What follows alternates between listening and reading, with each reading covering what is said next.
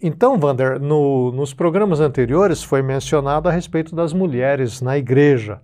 E aí, um debate que continua até os dias de hoje, né? um debate caloroso às vezes nos círculos eclesiásticos. Qual a importância da participação das mulheres na igreja antiga, na pessoa do próprio Jesus, no ministério de Jesus? Né? O, a gente tem várias mulheres mencionadas no Novo Testamento. Então fale um pouco disso para depois a gente entrar então no nosso tema de hoje, que é sobre o apóstolo Paulo. Sim, assim, é uma questão muito importante. Até mereceria um programa inteiro, né? É verdade. Quem sabe a gente faça isso. um, né? Pois é, podemos pensar vamos, nisso. Vamos fazer. É, mas eu poderia, assim, de forma bem rápida, apontar pelo menos três ou quatro questões bem importantes sobre a participação das mulheres na igreja antiga. Né? Primeira, primeira questão é a participação delas já no movimento de Jesus. Jesus, o próprio relato dos evangelhos, menciona que ele era acompanhado por mulheres, né, que o serviam, as mulheres estão com ele, inclusive até o final, quando ele vai para a cruz, estavam ali diante dele, depois na ressurreição são elas, as primeiras, inclusive, a ficar sabendo ali do acontecimento e sai para divulgar.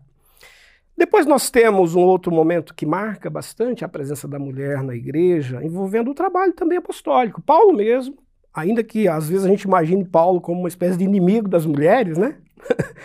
né, por causa da carta aos Coríntios, mas ali é uma questão muito local, por conta de questões culturais, quando ele fala da mulher usar um véu, né, não poder falar lá em público, enfim. Mas, de modo geral, nas outras comunidades, as mulheres tiveram um papel muito importante no ministério paulino. Né? Paulo teve lá a Priscila, Priscila. juntamente com Áquila, né, seu esposo, que são grandes colaboradores, Febe, que era na diaconismo, uma liderança lá da igreja de Sencreia, e tantas outras que ele cita. Evódia, sim. Evódia, né? exatamente. Ele então, diz que cooperaram comigo, né? Exatamente. Ele, fala, ele usa essa expressão, Tiveram inclusive. Tiveram uma né? liderança né? muito importante no ministério paulino. Depois nós temos também um aspecto cultural bem importante. Uh, no Império Romano do primeiro século, a mulher sofria discriminações e havia até um costume né, romano de, por exemplo, numa casa, quando já existia uma filha mulher e nascia uma segunda, era muito comum se praticar o aborto, para não ter, ou o infanticídio, para não ter ali a, a segunda filha. Uh, os romanos tinham um apreço pelo homem, a figura masculina, queria servir os exércitos, queria produzir. Em tese, o um número muito grande de mulheres não era interessante. E há estudos hoje muito interessantes mostrando como que a igreja primitiva acolheu essas mulheres que sofriam né, reprimendas, mães que estavam grávidas e tinham receio de que nascesse uma filha e ela fosse daí, né, de repente morta ali no nascimento e correram para a igreja em busca de abrigo e de amparo. Então, as comunidades cristãs primitivas acolheram um número muito grande de mulheres para justamente propiciarem proteção às suas filhas. Então, resumindo, tinha muito mais mulher na igreja antiga do que homens, né? e tá aí um, e um outro aspecto talvez importante para a gente dizer, é, já chegando aos séculos II, século III, nós temos relatos de que o batismo cristão, por exemplo, no século III, o historiador Justo Gonzalez faz menção desse né, desse rito, uh, havia um batismo feito com homens e mulheres de forma separada. Isso acontecia uma vez por ano, né, no domingo da Páscoa, bem cedo ao nascer do sol, para simbolizar a ressurreição, a nova vida. E na hora do ato batismal havia um rito de as pessoas ficar, ficarem quase desnudas. Elas tinham que tirar a antiga roupa, colocar uma roupa branca simbolizando a nova vida. Então, nesse ato, era natural que as mulheres e os homens fossem batizados de forma separada. E quem é que realizava o batismo das próprias mulheres? Muito provavelmente as próprias mulheres. Então, mulheres foram credenciadas no século III para também celebrar o batismo em relação às mulheres. Hum, interessante isso. Né? Muito interessante. Então, há uma resumindo, há uma participação da mulher muito mais efetiva, frutífera no trabalho da igreja primitiva do que é, nós sabemos pelos próprios relatos bíblicos, né? até porque nós temos uma cultura bastante machista, legada né, pelo judaísmo, muito centrada no homem. E, e, a mulher ela ficou num segundo plano nesses relatos mais oficiais. Mas de forma paralela, a história nos ajuda a entender que as mulheres tiveram um papel muito importante. E aí, só uma curiosidade: em 1945 foi encontrado o Evangelho de Tomé no Egito, num cemitério antigo, lá entre os cristãos cóptas. E esse Evangelho encontrado revelou uma coisa também muito interessante sobre as mulheres. além de né, narrativas muito parecidas com aquelas que nós temos nos outros evangelhos, é feita a menção às mulheres. Há um momento lá em que os discípulos perguntam para Jesus sobre a participação das mulheres no reino de Deus. De certa forma, eles estão um pouco incomodados, né? De ver tantas mulheres participando ali com eles, enfim. E, e aí Jesus responde, dizendo: Olha, a partir do momento que o reino de Deus é chegado, não há mais distinção entre homem e mulher, todos são dignos, todos são filhos de Deus. Bonito, né? Bonito. Bonito. É, fica aí então um pequeno aperitivo né, para você pesquisar mais sobre isso, independente da sua denominação. Nenhuma igreja, nenhuma igreja sobreviveria sem a participação das mulheres, nem na história e nem nos dias atuais. É, eu tenho experiência pastoral de 40 anos e eu diria o seguinte, que é, as mulheres são imprescindíveis no trabalho é, do reino de Deus, imprescindíveis. E assim, em outros né, num programa que a gente vem abordar essa temática, nós poderemos mostrar também outros períodos históricos nos quais as mulheres tiveram um papel preponderante, como por exemplo na Reforma Protestante do século XVI. Também. Né? Exatamente. Vamos pensar nisso. Vamos, sim. Bem, nessa oportunidade o nosso convidado para ser analisado é o apóstolo Paulo. E Vamos começar com o básico, Wander. Ele, ele é chamado de Saulo, é, depois passa a ser Paulo. E vamos falar um pouco sobre o seu pano de fundo, nascimento, cidade, a sua família. Então, gostaria que você desse assim uma um pouco dessa desse panorama geral dele lá na cidade dele. Quem era essa era quem era essa pessoa afinal? Uhum. Ok, questão importantíssima para a gente partir dela, né? Bom, Paulo nasce no ano 5 depois de Cristo, então ele é mais ou menos 5 anos mais novo que Jesus. Ele vem de uma família judaica da diáspora. O que é a diáspora? Nós já estudamos aqui, né, é um termo usado para identificar os judeus que estão espalhados pelo mundo antigo fora da Palestina. Só para exemplificar, uh, há uma população de mais ou menos 5 milhões e meio de judeus no mundo antigo, Desse total, dois terços estão na diáspora. Estão espalhados em todas as cidades do mundo antigo. É o caso da cidade de Tarsis, que tem um grande número de judeus, e Paulo nasce nessa cidade.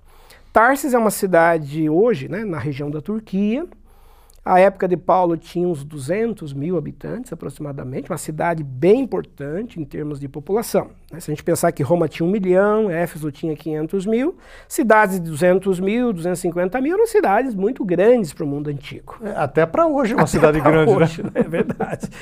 E, além disso, era uma cidade chamada de cosmopolita. Né? A palavra cosmopolita é a palavra composta. Né? Polis é cidade, cosmos, mundos, universos. Cidade cosmopolita porque tinha muitos mundos, muitos universos, muitos povos, muitas culturas que caracterizavam aquela cidade. Foi ali que Paulo nasceu, criado no rigor do judaísmo desde a infância, né, numa família de tradição farisaica. Ele mesmo diz: sou fariseu de nascimento, da tribo de Benjamim. E ele foi educado, portanto, na sinagoga, mas teve oportunidade de estudar ali em escolas muito importantes. Por quê? Porque Tarsis era a terceira cidade mais importante do mundo antigo em termos de filosofia. Ela só ficava atrás de Atenas, que é o grande centro da filosofia grega, e Alexandria no Egito, que é outro grande centro da filosofia. E aí vinha Tarsis. Então existiam escolas de filosofia muito importantes em Tarsis. A então principal... ali, a, ali, havia muito. Os educadores, os melhores estavam, estavam também ali. ali. Eram é, formadores de novos filósofos, estudantes de vários lugares do mundo antigo iam para Tarsis para buscar formação. Então é uma cidade que a gente chamaria hoje, né? Guardado aí o anacronismo, uma cidade universitária. Certo. De jovens, de estudantes, de muitas ideias circulando. Foi nesse ambiente que Paulo nasceu e cresceu e teve a oportunidade de estudar, inclusive, nessas escolas de filosofia, que serão muito importantes para a sua visão de mundo. Uh, a principal delas, a escola estoica. Né? O estoicismo era a principal escola de filosofia de Tarsis. O estoicismo foi criado por Zenon lá pelo século IV e 5 a.C., que tinha como principal ênfase uh, o valor das virtudes, né? da boa conduta, uh, da questão moral, E isso terá um peso nos escritos paulinos mais É, tarde. é, é perceptível. né? Muito perceptível, no modo de vida, né? na, na forma regrada de ser de se comportar. Então, Paulo tem na sua história familiar a oportunidade de estudar nessa cidade até os 18 anos de idade. Depois ele vai para Jerusalém, a gente vai falar disso daqui a pouquinho, né?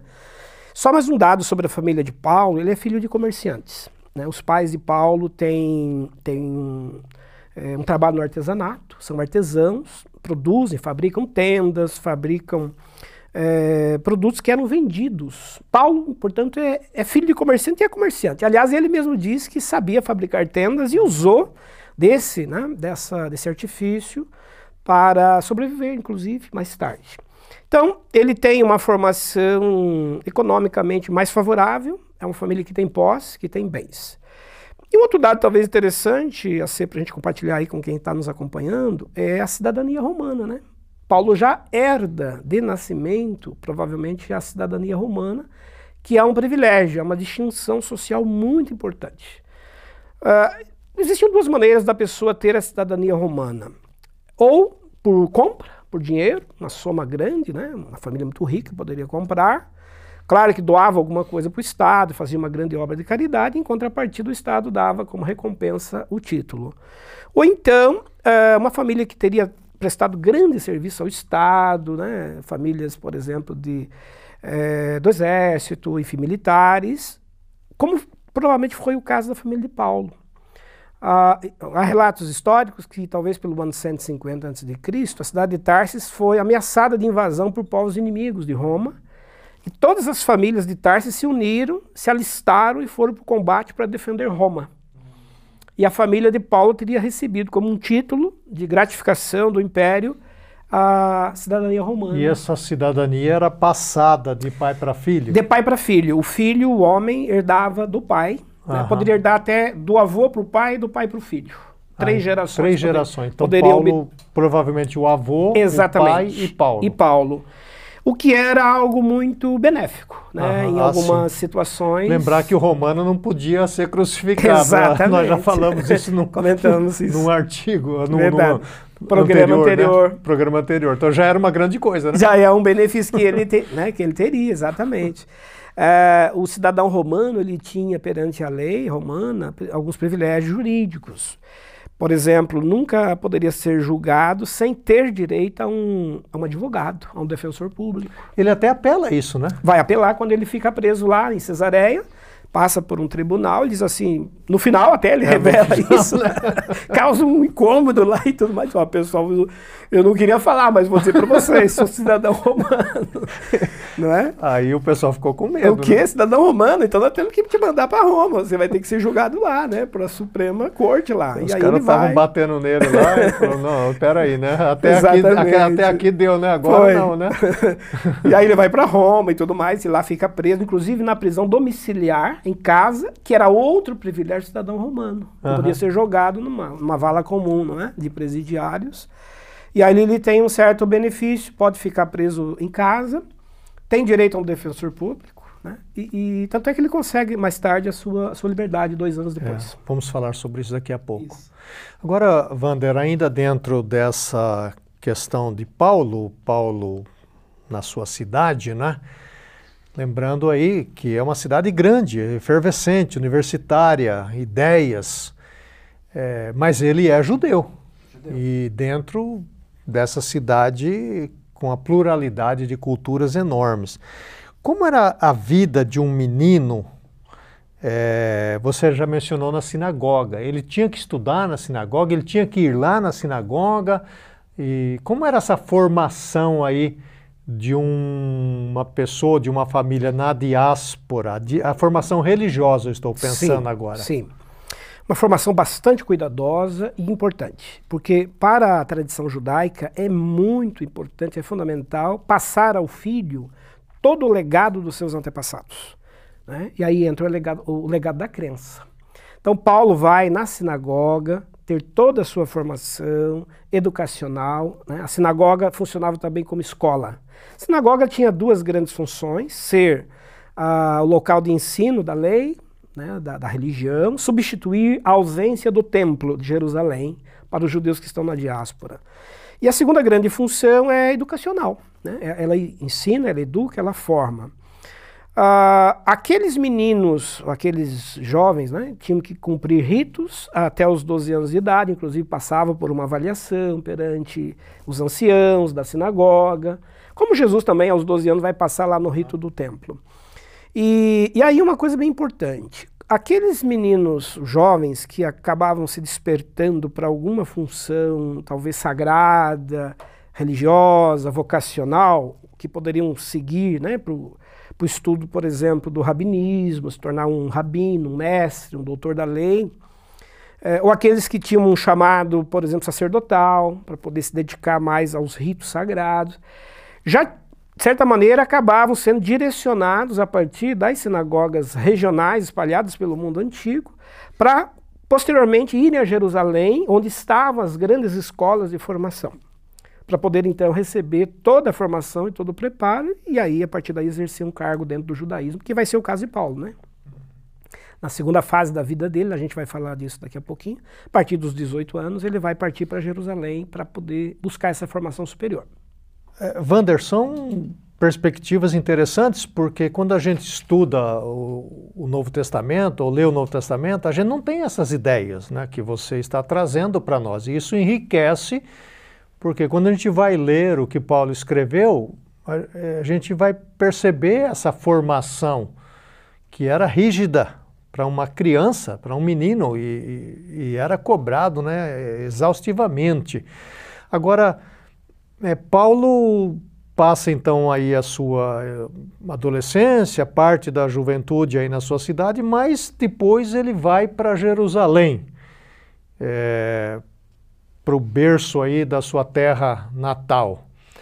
E por que ele vai e o que é que ele faz em Jerusalém? Essa é uma curiosidade que muitos talvez tenham, né? Porque ele estava bem na cidade dele. E provavelmente Paulo seria, com a inteligência que ele tinha, ele seria um professor ali. Ele, ele estava caminhando para ser isso. E de repente, então, como os jovens de hoje, né, vão fazer vestibular numa outra cidade, né? de repente a gente vê Paulo caminhando para Jerusalém. O, o, porquê dessa, dessa mudança de domicílio? Ok. É, aos 18 anos de idade, Paulo então deixa a cidade de Tarsis e muda-se para Jerusalém em busca da formação para a carreira que ele havia escolhido. É, existem evidências de que Paulo tinha uma irmã casada que morava em Jerusalém. Inclusive, ela é mencionada no livro de Atos a irmã de Paulo, o sobrinho de Paulo. O sobrinho que vai procurá-lo. Né? Exatamente. Né?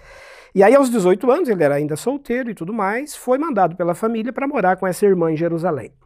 E lá ele passa, a gente chamaria hoje aí por uma espécie de vestibular rigoroso, para tornar-se aluno da mais importante escola de formação, que era a escola dos fariseus, tendo alguns mestres, alguns doutores da lei muito renomados, principalmente Gamaliel que vai se tornar o grande orientador da formação de Paulo. Qual seria a carreira de Paulo? Paulo, ao buscar a formação no farisaísmo, ele está buscando uma formação jurídica e religiosa. Por quê? Vamos só né, relembrar aqui um pouquinho de coisa que a gente já mencionou em programas anteriores.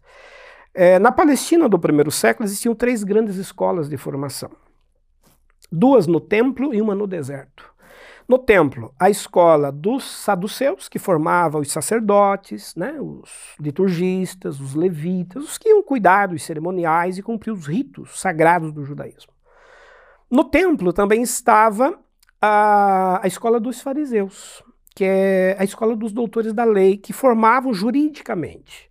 Então, quem estudava no farisaísmo, essa formação era demorada, demorava em torno de uns 10 anos, pelo menos. Muito tempo, né? Muito tempo. Teria que aguardar até os 30 anos, para daí então passar a exercer efetivamente a sua função. Ele estava apto para ensinar a lei, para interpretar a lei, escrever, né, publicar, e ser também um possível candidato ao Sinédrio, porque o Sinédrio, que é a Suprema Corte jurídica, moral, que funciona no Templo de Jerusalém, é formado em grande parte pelos doutores da lei, que são fariseus. Quantas pessoas no... no, no... 70, 70. 70 pessoas. Daí o nome Sinédrio. É por isso que tinha que estudar muito, muito. né? Ou seja, era limitada a vaga, né? Sem dúvida, para poder hoje, por exemplo, alguém fazer parte do Supremo Tribunal Federal no Brasil, né? Uhum. É uma, uma cadeira disputadíssima, né? Exatamente. É a Suprema é, Para que as pessoas tenham ideia, né, do um que nós estamos falando aqui, né? Exatamente. Então, o Sinédrio de Jerusalém, do templo, ele tinha um papel de cuidar de toda a estrutura moral, jurídica, de julgar todos os crimes. E nós estamos falando de 5 milhões e meio de judeus que estão não só em Jerusalém, estão espalhados em todas as cidades do mundo antigo. E esse sinédrio tinha jurisdição sobre todos os judeus todos em todos os lugares. Já pensou aí? Qualquer decisão, qualquer julgamento, qualquer questão que tivesse que ser resolvida, reportava-se a Jerusalém, onde está a sede. Era muito trabalho, né? Muito trabalho. Então Paulo foi se preparar para ser um futuro doutor da lei, para ser um futuro jurista.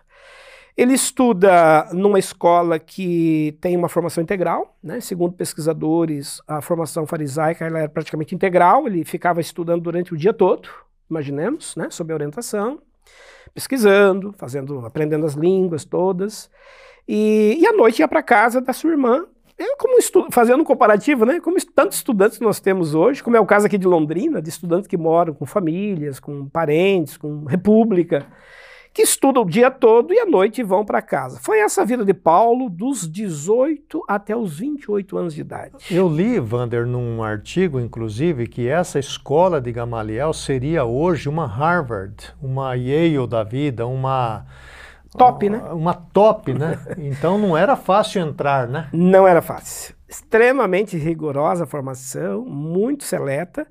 É, eram jovens que tinham que ter uma aptidão passavam por uma triagem rigorosa e Paulo trouxe da sua formação. Paulo era um grande conhecedor já de culturas, pela formação helenística que ele teve na cidade de Tarsis. Falava outros idiomas, inclusive, né, justamente por morar na é, cidade. Ele era, ele era poliglota. poliglota o que facilitou muito o seu ingresso na escola do, do farisaísmo. E ali ele vai se preparar para se tornar um doutor da lei e muito provavelmente seria um brilhante jurista. Ele mesmo fala isso dele, né? Que ele entre Exatamente. os dele, ele estava lá em cima. Né? Olha, eu, ele diz assim, eu não quero me orgulhar, né, orgulhar disso, me gabar disso, mas eu tenho uma formação diferenciada de todos vocês, né? É. E depois que ele se converte ao cristianismo, claro, ele de certa forma é, mas certamente essa usa um eufemismo, é, né, dizendo é. assim, não, eu não considero nada disso importante, né? mas é, é muito eufemismo só. É, mas a turma lá sabia, sabia quem ele quem era, ele né? era. A turma sabia, né? Tanto é que ele tinha 10 anos de formação já no farisaísmo, durante 10 anos já, de 18 aos 28, e ele já é credenciado pela, pelo farisaísmo para poder já sair, fazer julgamentos, capturar cristãos, participar de decisões, como uma espécie já de estágio preparatório para a atividade que ele passaria a exercer efetivamente após os 30 anos. Ele já estava sob supervisão dos grandes, né, e já fazendo esses estágios. Com credenciamento já para poder credenciamento. atuar. Isso aí, inclusive, Wander, vai, vai levar a gente a, um, a essa transição, né? Estamos falando de transições. Paulo, na sua cidade natal, vai transicionar para Jerusalém, onde ele recebe uma educação de altíssimo nível, e entre os do altíssimo nível, ele estava no top, lá, no top da, da, da lista, né? Sim. Assim, havia uma expectativa enorme, eu imagino, a respeito do que ele poderia ser é, dentro do, do judaísmo. Aí tem um episódio interessante, porque a igreja está começando a sair né, de Jerusalém e, e, tem o episódio de Estevão. Sim. É, alguns lugares que eu li diz que o Estevão também estudou nessa escola do uhum, Gamaliel, né? A gente uhum. não vai saber se é verdade ou não, uhum. porque a uhum. Bíblia não relata, mas e, só que esse Estevão tem essa visão de Jesus é. e Paulo está ali e diz o texto que consente é, na sua morte. Aí é o estágio, né? Até já, entre... tá, já tá vendo se ele não vai recuar, né? Exatamente. Fazer a prova de fogo. A prova de fogo. E dali ele sai para perseguir os, os cristãos quando é. ele tem, então, aquela experiência da sua conversão. Fala um pouco dessa tá. experiência tá. e aí ele tem o nome dele mudado para Paulo, isso. de Saulo para Paulo. Uhum. Fala um pouco sobre isso. Legal, uma questão bem importante, por quê? Porque Paulo e Jesus, eles são contemporâneos, são conterrâneos, né? Porque os dois estão morando numa mesma geografia. Vamos imaginar que Paulo, quando vai para Jerusalém, com 18 anos, Né? Se Jesus é cinco anos mais velho que ele, Jesus também está vivendo já por ali, não em Jerusalém, Jesus está na Galiléia. Então, uh, eles estão em duas localidades bem distintas. E conforme a gente já comentou em programas anteriores, os fariseus tinham, por princípio, né, classificar regiões como regiões mais profanas, propícias né, ao pecado, às impurezas, como era o caso da Galiléia. Então, uh, nós temos Paulo buscando essa formação extremamente elaborada na cidade de Jerusalém. Enquanto isso, um outro jovem, né, Galileu, ligado mais aos camponeses, uhum. às periferias. Outro estilo de vida, né? Outro estilo de vida está vivendo lá na região de, né, da Galiléia e Nazaré, que, que é o caso de Jesus. É, teriam eles se encontrado em algum momento? Né, a história não traz para nós algumas evidências sobre isso, mas há muito, né, e provavelmente isso aconteceu, uh, há um conhecimento de Paulo acerca desse jovem que vai começar a pregar ali, naquela região, e vai começar a atrair multidões atrás dele. Essas notícias chegaram ao templo de Jerusalém, claro, chegaram à escola dos fariseus.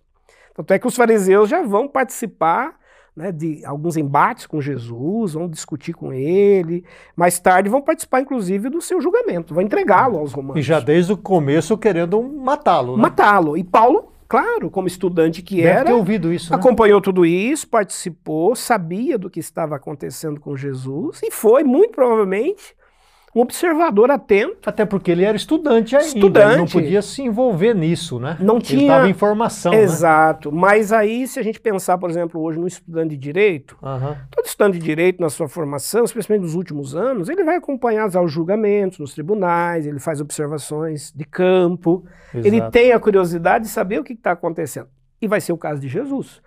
Então, mesmo Paulo não tendo participado ali no fronte, na linha direta do julgamento de Jesus, ele acompanhou certamente, como estudante que era, é, dos acontecimentos todos. Então, ele, de alguma maneira, foi conivente, apoiou a doutrina farisaica, é, na reprimenda feita àquele jovem galileu que começou a se dizer, não é, ou ser aclamado como Messias, que é anunciador de um outro reino, e que mereceu, por fim, a, a condenação. Então, Paulo ele começa a tomar conhecimento de Jesus de uma forma bastante é, combativa, né, com o ímpeto de combater. Daí ele participa do julgamento lá de Estevão, como você bem mencionou.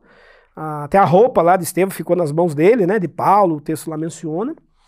E, e, ali ele vai, de, de, alguma maneira, ganhar confiança das autoridades do templo, ao ponto deles o credenciarem para perseguir outros cristãos em Damasco. Ele passou na prova lá, né? É, passou na prova.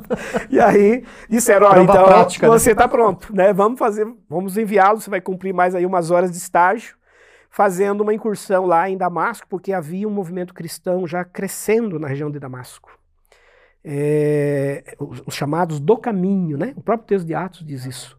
E aí eles mandam Paulo, era Saulo ainda, né?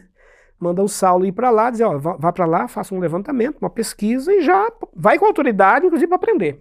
Aí volta de novo aquela coisa que nós já mencionamos do Sinédrio, né, que Exato. tem essa autoridade. A né? jurisdição. A jurisdição não interessava aonde. Né? Aonde? Né? Onde tem judeu, onde tem a, a lei sendo transgredida em nome do judaísmo, no caso o movimento cristão passa a ser visto como uma espécie de transgressão né, do judaísmo, porque começam já a adotar algumas práticas, começam não mais se amoldar pelos costumes judaicos, e aí Paulo é enviado então para fazer essa averiguação em loco. E foi aí que então o nome dele... É aí, ele chamava ainda Saulo, é aí que Saulo. ele, na viagem ao caminho de Damasco, pelo caminho de Damasco, tem a sua experiência de conversão quando Jesus se apresenta a ele ali no caminho, tem aquela experiência lá mística, ele, ele cai, ele fica sem enxergar por três dias, aí Ananias vai aparecer lá para orar por ele, né, para que ele possa recuperar a visão. É assim que se dá a conversão dele, e depois, dali para frente, ele vai ter um outro nome, o nome de Paulo. Né? A, a mudança de nome é uma coisa bem curiosa no mundo antigo ela não era só uma, um costume de judeus. Também em outros povos, outras culturas, era muito comum quando uma pessoa passava por uma experiência muito marcante na vida, é, ela poderia adotar um outro nome ou então agregar um segundo nome. Hum. Paulo ele vai ter essa experiência de conversão e quis demarcar isto como uma espécie de uma nova vida a partir dali, Conforme já tinha acontecido, por exemplo, na tradição judaica, né, com Israel, né, Israel, Jacó, que passa a ser Israel, é um exemplo bem clássico de nome que foi mudado. Abraão, né? Exatamente. E Paulo tem então essa mudança por conta da sua experiência pessoal. Mas não só isso, tem um segundo elemento. É, a palavra Saulos, né, que é o termo aí hebraico, enfim, do seu nome, é um nome bastante popular, é de onde vem Saul também. Uhum. É, quando pronunciado em algumas regiões do mundo grego, do mundo romano, fora da Palestina, essa expressão tinha um, um, uma conotação pejorativa, jocosa. Era um nome que ressoava, como a gente tem alguns nomes às vezes, né, no nosso próprio contexto brasileiro, determinados nomes são associados a algumas coisas mais jocosas, mais de, de brincadeiras, pilhérias, algo assim. Então, Paulo né, era um nome mais, mais, mais grego, mais latino, mais propício para ser é, usado né, para sua identificação a partir dali, evitando usar o termo Saulos, porque dava margem para algum tipo de brincadeira, Sim. e ele achou por bem, provavelmente, usar Paulo por causa disso. E assim ele entra na história. Está na história, como Paulo. Como Paulo. é. e, e, e Vander, eh, você já mencionou, ele, ele fica cego, né? A partir dali, é, ele vai ter algumas experiências. E a Bíblia diz que depois da sua conversão, ele foi para um lugar chamado Deserto da Arábia. É, naturalmente que eu até convido as pessoas que estão nos vendo a que peguem um mapa. É, aí, algumas Bíblias têm esses mapas, Sim. né? Olhem lá que lugar é esse, para você ter uma noção do que, que o professor Vander está falando. É, primeiro, e já na sequência você responde também, é por que, que ele vai para esse local e que lugar era esse, qual era a importância desse lugar, o que, que havia nesse lugar, né? É, por que não outro lugar, mas este? Então, essa curiosidade que eu tenho e alguns também têm. Muito interessante essa questão a ser, e, e muito importante. Porque a gente às vezes imagina que Paulo se converteu ali no caminho de Damasco, ali três dias depois recuperou a visão e já começou a pregar, saiu pregando para todo lugar, né, e dando testemunho, muita gente já se converte. Essa é a imagem que geralmente a gente tem de Paulo. No entanto, a história de vida de Paulo vai nos mostrar que entre a conversão e a primeira viagem missionária que ele vai fazer na companhia né, de Barnabé, lá a partir da igreja de Antioquia, há um espaço de 13 ou 14 anos. E aí, exatamente aí que entra a questão do deserto da Arábia. Então, ao se converter, ele vai para o deserto da Arábia, em Gálatas 1, 18, 19, ali ele diz que permaneceu lá por três anos, e só depois ele sobe pela primeira vez a Jerusalém. O que, que existia no deserto da Arábia? Vamos recapitular aqui rapidamente o que nós já mencionamos em programas anteriores. Vamos lembrar que existia lá na região do Mar Morto uma comunidade, comunidade dos essênios, comunidade do deserto, onde João Batista teria vivido. Provavelmente Jesus teve contato com aquela comunidade dos 12 aos 30 anos. Uma comunidade de 4 mil membros no deserto né, do, do Mar Morto. E essa comunidade é uma comunidade é, pré-cristã, que de certa maneira foi preparando o caminho para Jesus. E essa comunidade se converte depois a, ao movimento de Jesus. Além da comunidade do deserto de Qumran, existiam outras duas filiais. Uma no Egito, no deserto do Egito, provavelmente o lugar para onde José e Maria fugiram, não, levando Você já mencionou isso. Mencionamos em programas anteriores, né? Se alguém não assistiu, pode acompanhar lá. E a terceira comunidade ficava no deserto da Arábia, que é exatamente esse lugar para onde Paulo irá. Então, muito provavelmente o deserto da Arábia tinha uma comunidade ali com centenas de essênios convertidos agora ao movimento de Jesus, ao evangelho de Jesus e o que, que se praticava dentro dessa comunidade? Se praticava, sobretudo, um modo de vida revolucionário. Por quê? Porque tudo era dividido, tudo era partilhado, entre os membros, e não só isso. Eles faziam um trabalho de assistência social, de acolhimento de pessoas idosas, desvalidas, órfãos, crianças. Aquelas mulheres que você já mencionou. Que eu mencionei, começo, né? que viúvas que não tinham para onde ir, iam ser acolhidas nessas comunidades. Foi o caso de João Batista, né, que ficou órfão muito pequeno ainda e foi levado para aquela comunidade. Então, os essênios se caracterizaram no mundo antigo pelo cuidado que prestavam aos doentes e aos enfermos. Formaram, inclusive, a gente chamaria hoje aí de escolas de conhecimento, de, né, de, de cura, de tratamento fitoterápico a partir de plantas. Eles medicavam, eles tinham um conhecimento muito grande de tudo isso.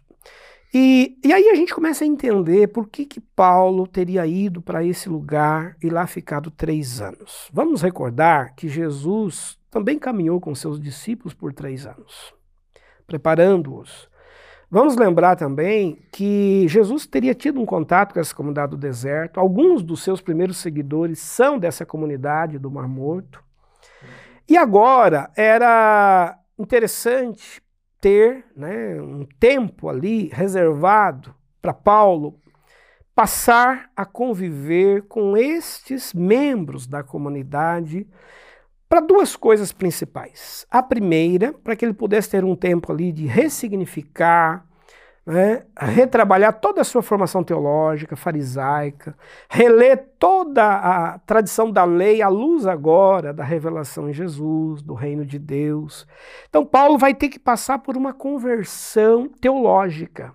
A gente costuma dizer que Paulo tem que se converter pelo menos duas vezes. Né? Se converte a Jesus no caminho de Damasco mas ele vai ter que se converter depois teologicamente, que é uma conversão muito difícil também. Porque é a conversão do olhar. A maneira como você olhava a lei vai ter que olhar agora a é graça. a cosmovisão, né? Cosmovisão. E o segundo aspecto importante aí é o convívio que Paulo terá com pessoas doentes ou que estavam sendo tratadas na comunidade. Por quê? Vamos recordar um dos programas que nós já mencionamos aqui. Uh, os fariseus tinham algumas doenças como sinais de maldição. As pessoas que eram portadoras de doenças como a paralisia, a cegueira, né? é, eram vistas como pessoas amaldiçoadas, seria um castigo hereditário, uma herança maléfica dos pais, enfim. Até perguntaram para Jesus lá, né, quem pecou para que esse homem nascesse cego? Uhum. Essa era a visão farisaica. Agora imaginemos um fariseu Paulo. Estudado. Estudado, convertido agora, mas carregava com ele aquele, aquelas lentes de condenação, de exclusão de Aquela pessoas. bagagem teológica que ele aprendeu com Gamaliel. Né? Exato. Ele que então costumava ver os doentes como amaldiçoados, agora vai ter que viver, conviver naquela comunidade com doentes que estão sendo tratados conviver com pessoas cegas ali, com pessoas desvalidas, pessoas né, que carregavam os estigmas que o farisaísmo criou. Então, é, e aí, se concluindo, que eu considero uma outra conversão que Paulo vai ter que ter, é a conversão do coração, do olhar em favor dessas pessoas. Exatamente. E ele mesmo, Paulo, a gente vai falar disso daqui a pouquinho, numa outra questão que eu quero também tratar com vocês, ele mesmo passou a experimentar um pouco desse limite na sua visão. Isso aí tornou Paulo mais humano, né? Vamos, vamos usar essa expressão, né? Com certeza. E aí, assim, eu, eu gosto de destacar duas coisas também muito importantes. A primeira, o que, que é, quem que na verdade Paulo foi encontrar lá no deserto da Arábia? Foi encontrar o próprio Jesus. Porque foi Jesus quem disse assim: Olha, naquele dia vão me perguntar, mas quando é que eu estava doente? Quando é que eu estava né, abandonado, preso? Quando que eu era um desvalido e vocês me socorreram? Então lhes direi: quando vocês fizeram um desses meus pequeninos, a mim o fizeram. A comunidade do deserto da Arábia, na verdade, era o rosto mais vivo de Jesus, projetado na figura destas pessoas que estavam ali. Então, ir para lá significava para Paulo encontrar e conhecer o Jesus que ele não conheceu no farisaísmo, que é o Jesus que está perto dos doentes, dos desvalidos, das viúvas, dos órfãos, daqueles que estão excluídos da sociedade. É a conversão a esse Cristo que Paulo precisava experimentar. E você menciona, Wander, uma coisa que é de suprema importância, porque como Paulo era estudioso, e a gente, quando lê as cartas de Paulo, agora o, quem está nos ouvindo vai perceber isso claramente. Ao ler Paulo agora, as cartas de Paulo, você vai ter em mente que o professor Wanda está é, nos explicando. Ele vai reler o Antigo Testamento à luz de Jesus. Isso é assim, é claríssimo. E quanto mais ele percebia Jesus naquilo que ele havia estudado, porque ele não percebia antes. Agora ele percebe, ele deixa, deixa isso claro. Por isso que Paulo é essa pessoa apaixonada por Jesus, porque ele fala: esse é, ou essa é a pessoa, esse exatamente, é o homem exatamente. de quem eu estudava tanto, isso, mas não sabia. Não né? sabia, exatamente. E, e, e, e Vander, é, tem também, eu queria que você mencionasse rapidamente, porque o programa vai correndo aqui, viu, Wander? Parece que, parece que quando a gente está conversando aqui, o relógio corre mais rápido, né? É. É, é, depois dessa experiência, ele vai visitar Jerusalém. Você isso, mencionou brevemente. Isso, Quando ele chega lá, ele chega como apóstolo. É. Então, essa experiência no deserto de três anos vai dar para ele. A autoridade. Essa autoridade. O credenciamento para poder atuar. E, e, é, e, é, muito simbólico, né? Porque Jesus caminhou três anos com os outros apóstolos. Paulo vai ficar três anos também no deserto da Arábia. Para ter exatamente o mesmo tempo de caminhada e de convivência. E foi muito provavelmente nessa comunidade que ele teve as suas experiências também místicas que mais tarde ele vai revelar, dizer, olha, Jesus apareceu a mim, falou comigo. Ele diz, eu conheço um homem que foi levado ao terceiro céu, arrebatado, que é ele mesmo. É ele mesmo, ele está falando dele, mesmo. né?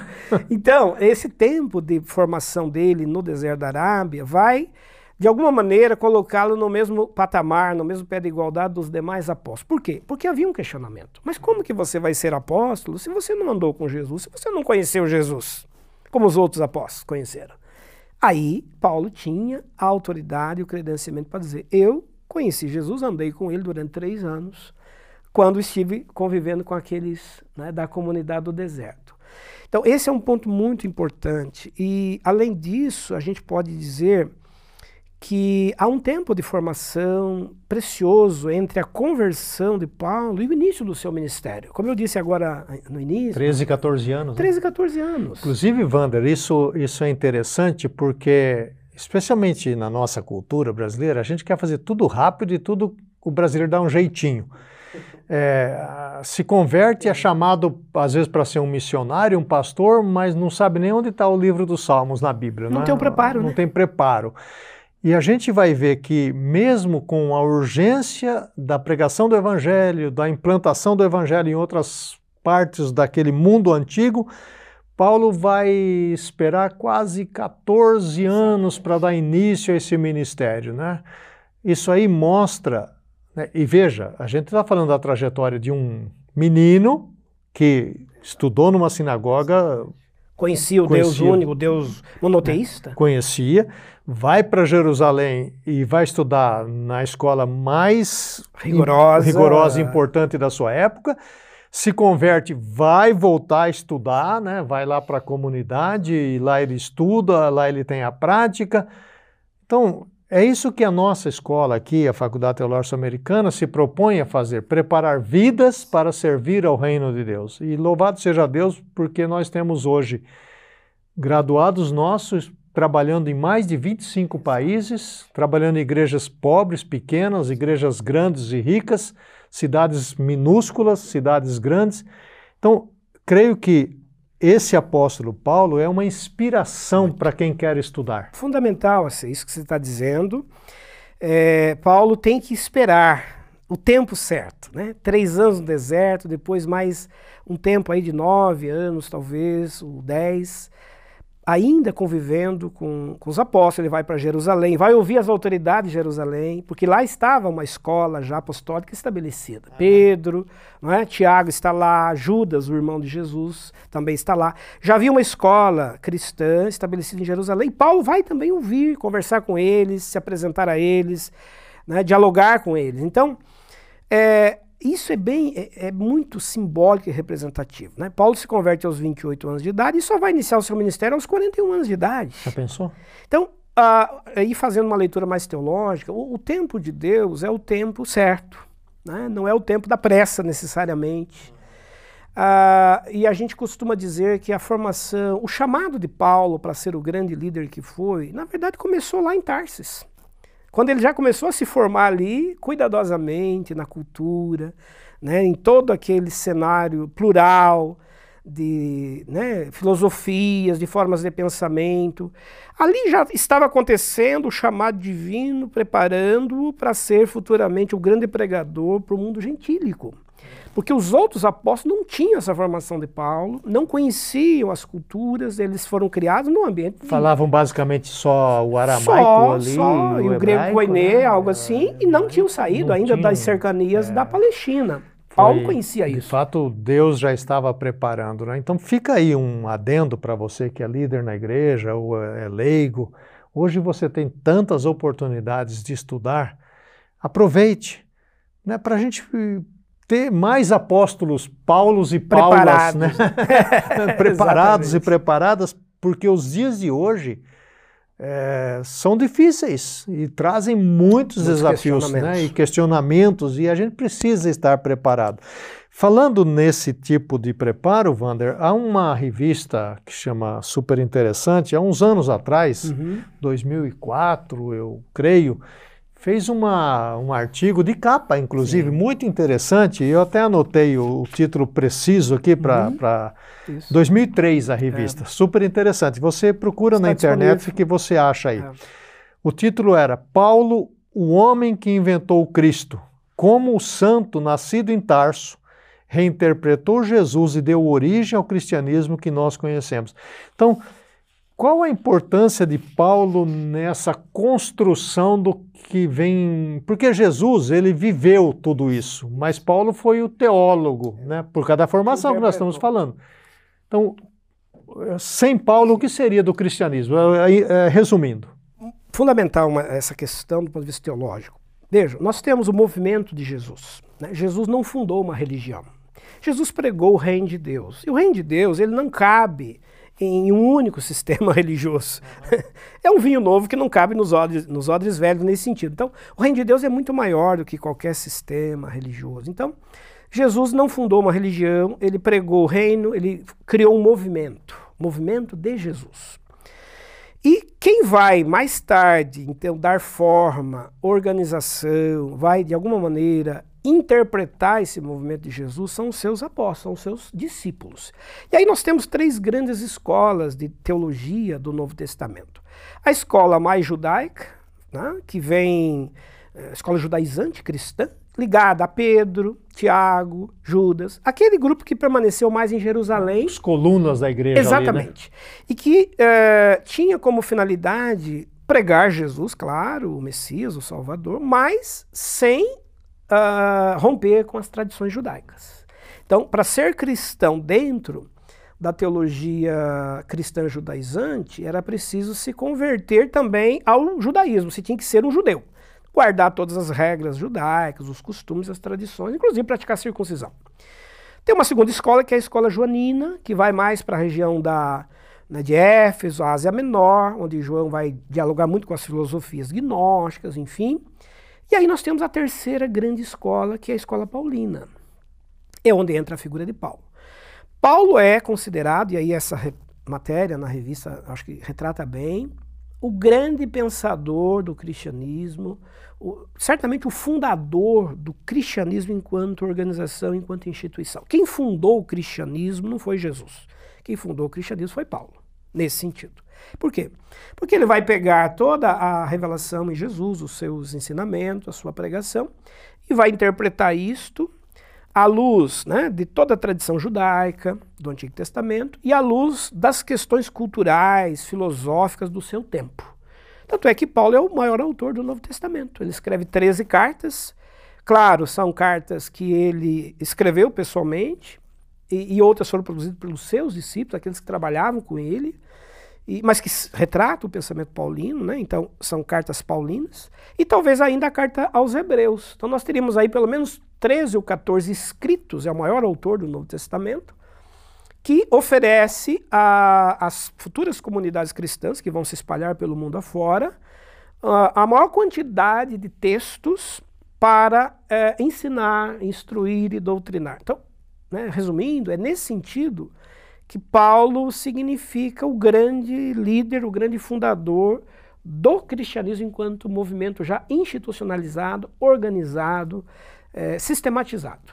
Porque aí volta de novo aquilo que já conversamos, a questão dele ter estudado profundamente o Antigo Testamento, e ele vai agora escrever suas cartas. Retrabalhar tudo isso. Retrabalhar tudo isso. Né? Teologicamente. Né? Quem é este homem, Exatamente. né? Exatamente. Vai reler toda a tradição judaica e todo o Antigo Testamento à luz de Jesus, da revelação Por exemplo, a carta aos Romanos, que talvez Exato. muitos consideram como o grande tratado teológico paulino, não é isso? Exatamente. Calbart, né, teólogo Calbart, importante, fala isso. Né? Se você lê Romanos... Tem tudo ali, né? né? Romanos, ele tem todas as bases teológicas, é. da criação à escatologia. É. Se você quer aprender o que é o cristianismo, é. né, retratado aí nesse...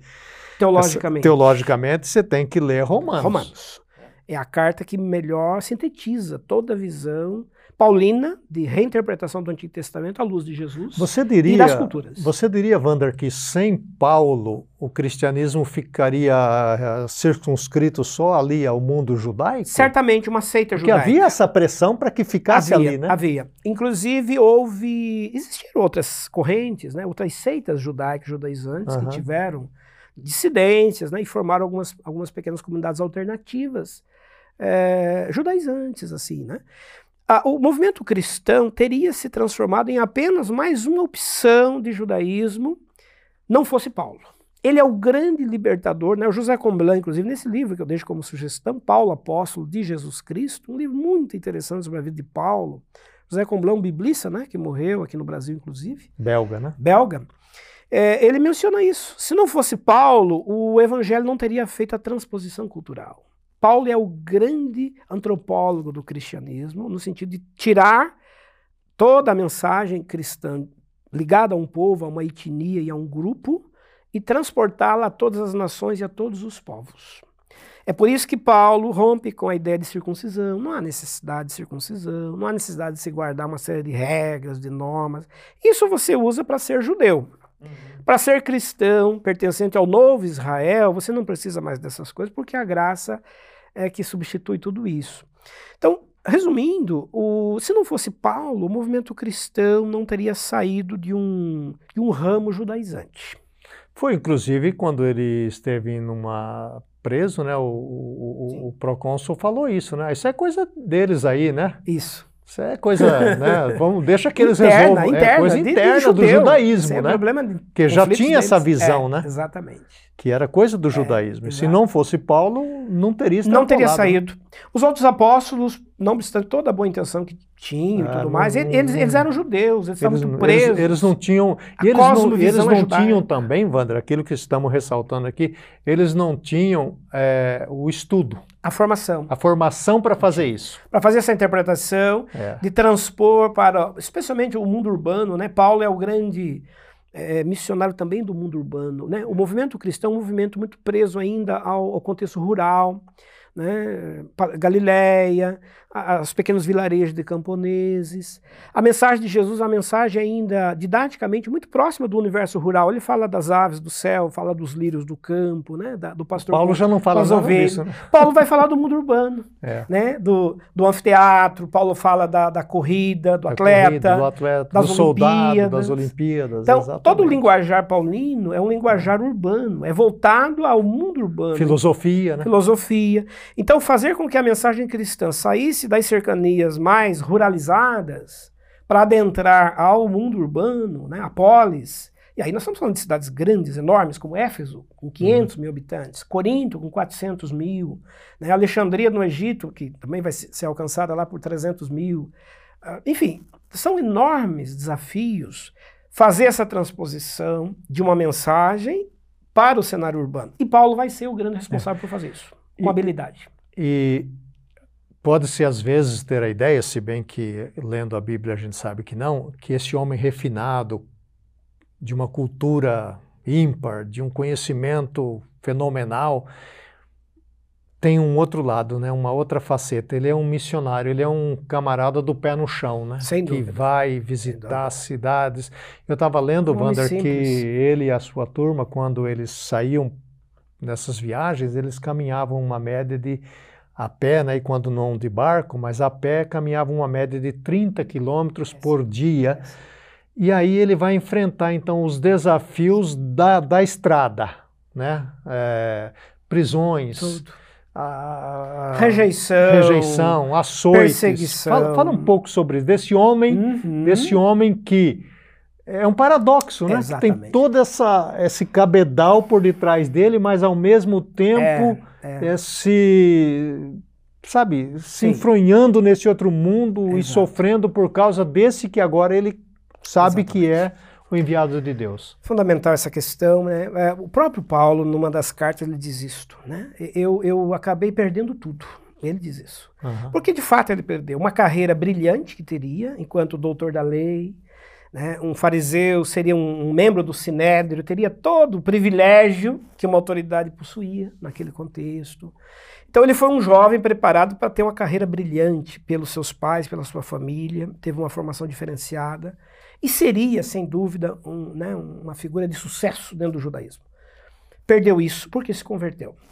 Então ele vai perder o prestígio, ele Dinheiro, vai né? dinheiro, ele vai ter que então ter que dar explicações para sua família, para o seu povo, vai ser rejeitado, vai experimentar um limite de visão, vai, vai passar a enxergar menos, né? Paulo tem dificuldade visual. Então isso para um judeu era muito complicado. Então ele tem di- dificuldades físicas, inclusive. E, e ele vai passar a experimentar isso que você falou, andar né, de cidade em cidade, sendo perseguido, preso. Há relatos de Paulo ter sido preso talvez umas sete vezes ao longo da vida.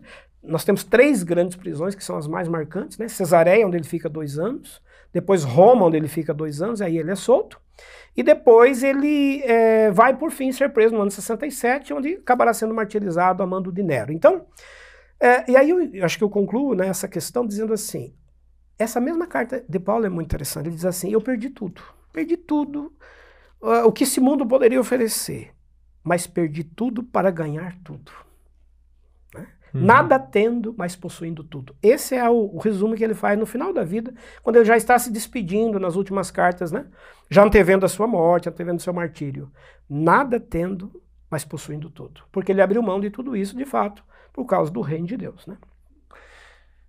Vander, eh, eu vou fazer três perguntas para você para partir para o nosso encerramento, mas na verdade eu gostaria que a gente continuasse aqui ainda um tempo, né? Porque é fascinante a vida desse homem.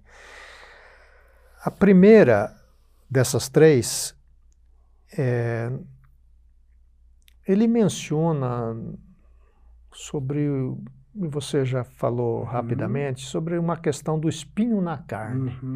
Ele não fala o que é, né? É. Então, fala brevemente o que seria esse espinho na carne, que a gente até ficou com É. essa expressão até É hoje, né? verdade. Virou uma expressão, né? É um espinho na carne. Um né? espinho na carne, né? Exato. A gente usa até para algumas pessoas, né? Exato, Ah, é Aquela pessoa é um espinho na carne, né? É verdade. Tem razão. É, enfim, já se especulou muito sobre isso, né? né? Aham. O que teria aí, seria isso e tudo mais. Porque Paulo, como você bem disse, ele menciona na carta aos Coríntios, que inclusive pediu a Deus que tirasse dele esse espinho na carne, mas o Senhor disse para ele: A minha graça te basta. Não é? Então, é, dentre as várias hipóteses, aquela talvez que seja mais aceita hoje entre pesquisadores é que o espinho na carne seja um problema visual, um problema de visão. Paulo tinha dificuldades para enxergar. Isso provavelmente depois da conversão, quando ele ficou cego. Recuperou a visão pela oração de Ananias, mas parece ser um projeto divino, um propósito divino, que ele de fato ficasse com essa limitação. Tanto é que ele diz assim: parece que ficou isso como um. Né, para que eu experimentasse o sofrimento também.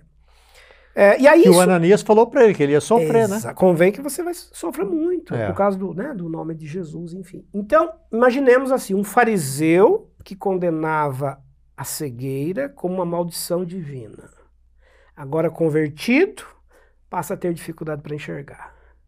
Né? Então, é e ele que era o fariseu, dos fariseu que fariseus. né? condenava os cegos É. agora tem dificuldade para enxergar. Então, experimentar isso é é uma experiência de vida, de conversão de vida. Foi difícil, né? É, onde é que a gente encontra alguns sinais dessa dificuldade paulina de enxergar? Por exemplo, quando ele escreve as cartas, ele costuma dizer a assinatura do meu próprio punho. A assinatura.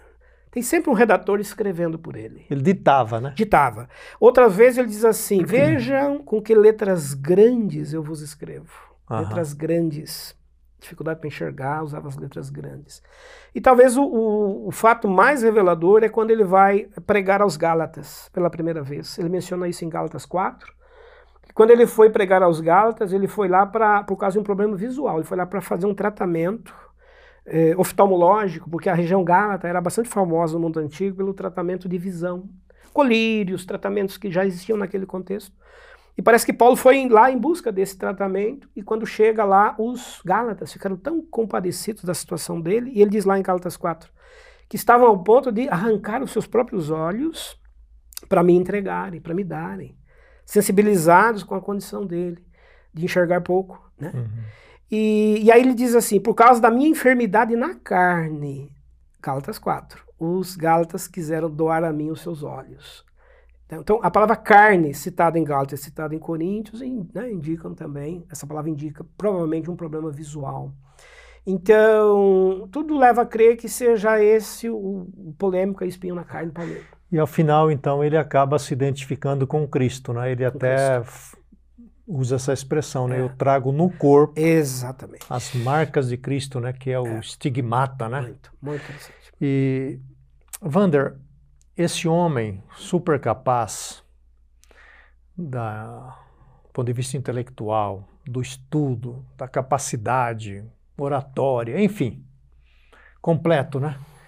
Mas o que me fascina em Paulo é que ele não faz essa trajetória é, como um, a única pessoa, sozinho. Uhum. Ele tem muitos amigos, muitos, muitos colaboradores. Colaboradores. É, Cooperadores. O né? que, que isso traz assim de, de interessante, de fascínio, de desafio para nós hoje?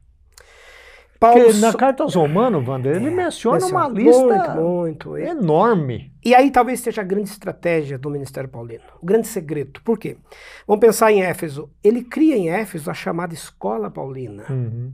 Éfeso é a cidade onde Paulo mais morou, permaneceu por mais tempo, por três anos. Ele escolheu Éfeso como uma cidade estratégica, cidade portuária, passava gente do mundo todo, então fazer de Éfeso uma base missionária seria muito estratégico. Então, o que, que era a escola paulina? Provavelmente uma escola antiga de filosofia que existia lá, chamada Escola de Tirano, inclusive é citada né, no livro de Atos, uhum.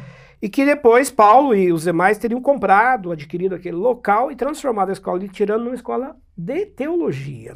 Paulo criou uma escola de teologia, a escola de, é, paulina de Éfeso. Qual era a finalidade da escola de Éfeso? Três finalidades. A primeira, treinar e formar futuros pregadores e missionários. E ele mandou vários, Tito, né? É, Timóteo, vários que saíram da escola paulina formada foram pregar em muitos lugares do mundo antigo. A, a segunda função da escola era a produção de textos produção das cartas, ajudar Paulo a escrever, editar os seus textos. Circular isso, né? Fazer circular essa literatura. E, e aí, depois de um determinado tempo, as cartas paulinas já começam a circular em bloco. Por exemplo, a carta aos Coríntios, que nós temos hoje, são duas. Uhum. Mas originalmente eram quatro. Quatro cartas, que viraram duas. A escola paulina pegou e compilou, e juntou e formou duas. Então, a escola paulina tem um papel de juntar os escritos paulinos e de, depois começar a fazer isso circular, porque Paulo, inclusive, diz: Eu quero que essa carta que eu escrevi seja lida em outros lugares outros também. lugares. E a terceira função da escola paulina é a teológica, porque ela assegurou a visão teológica paulina que seria fundamental para a expansão do cristianismo antigo, e não só isso para inclusive mais tarde definir a canonização dos escritos.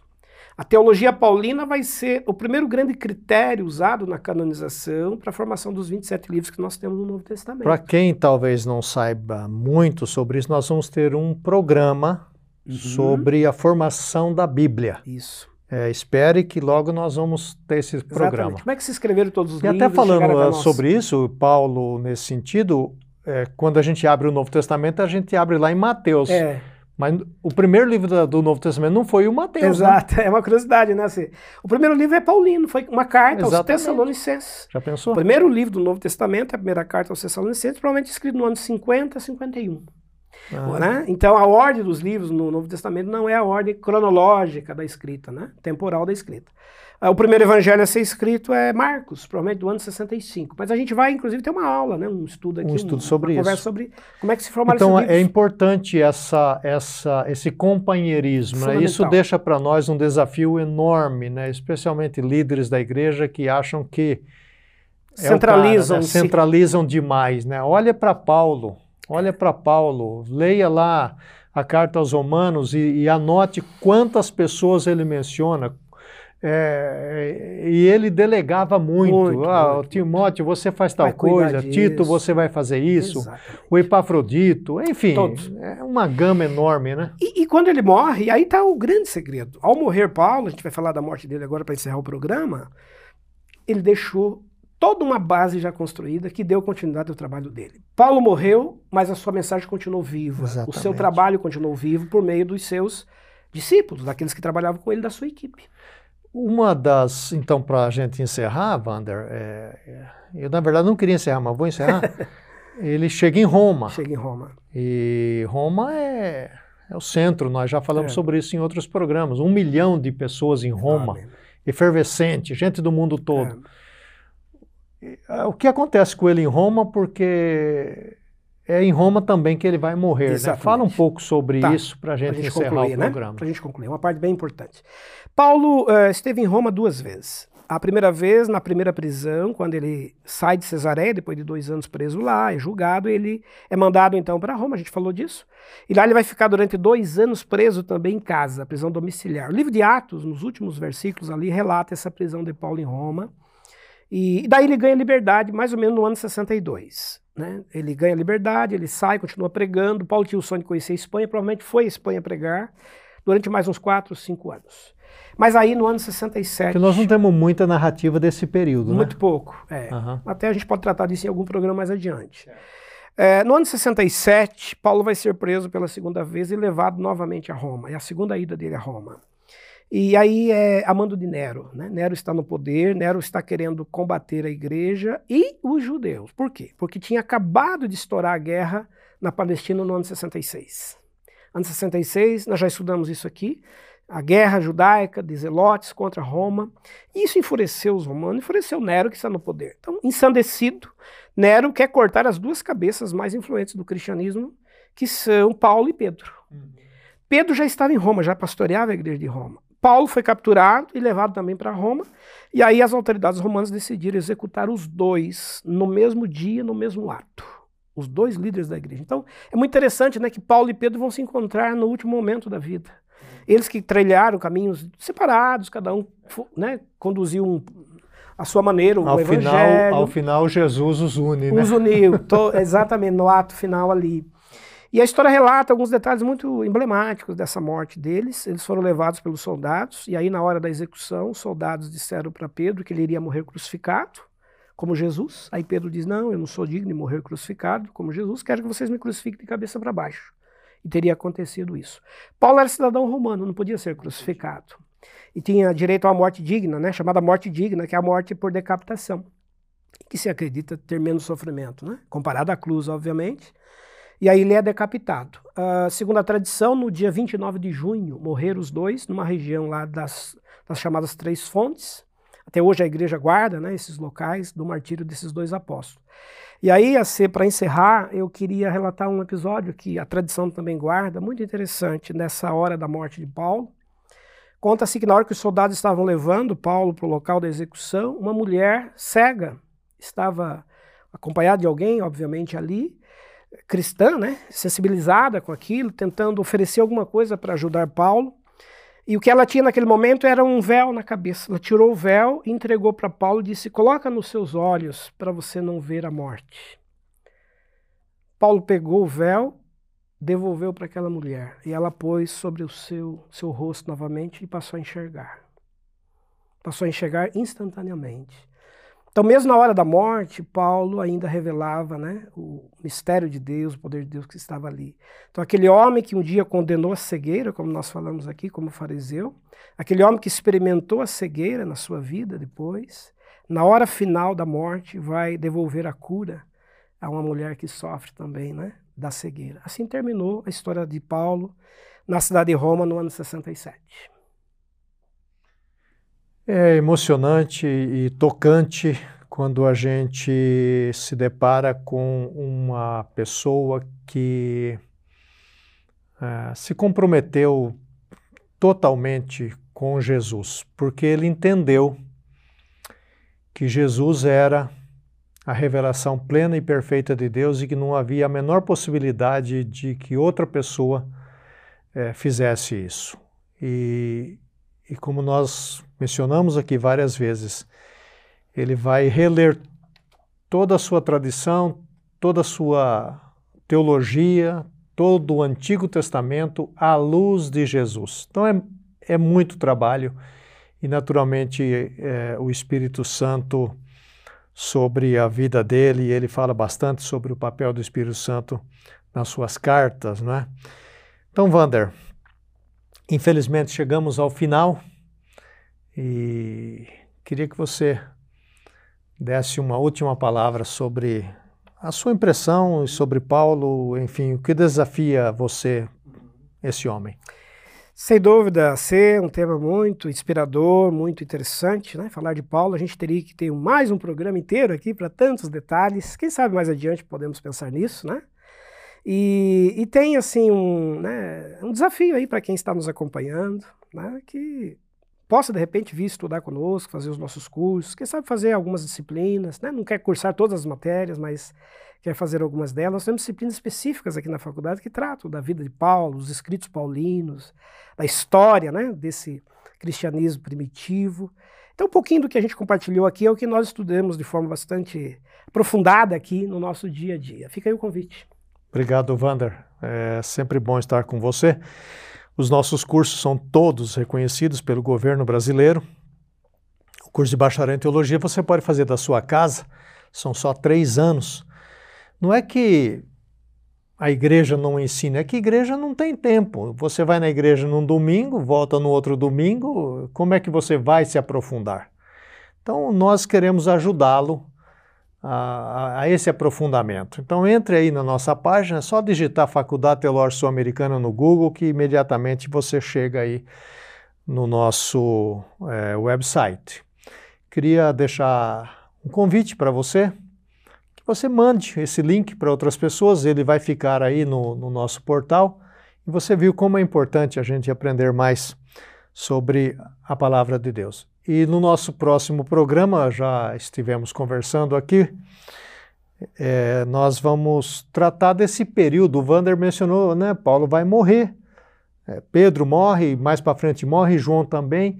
Ou seja, essa primeira leva aí de cristãos e cristãs vão morrer aí pelo ano 100. Né?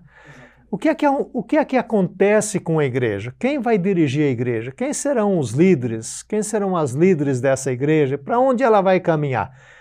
Você já fica aí anotado que o nosso próximo encontro será sobre essa temática. Que Deus abençoe a você, sua família, sua igreja. Fiquem na paz e até a próxima oportunidade.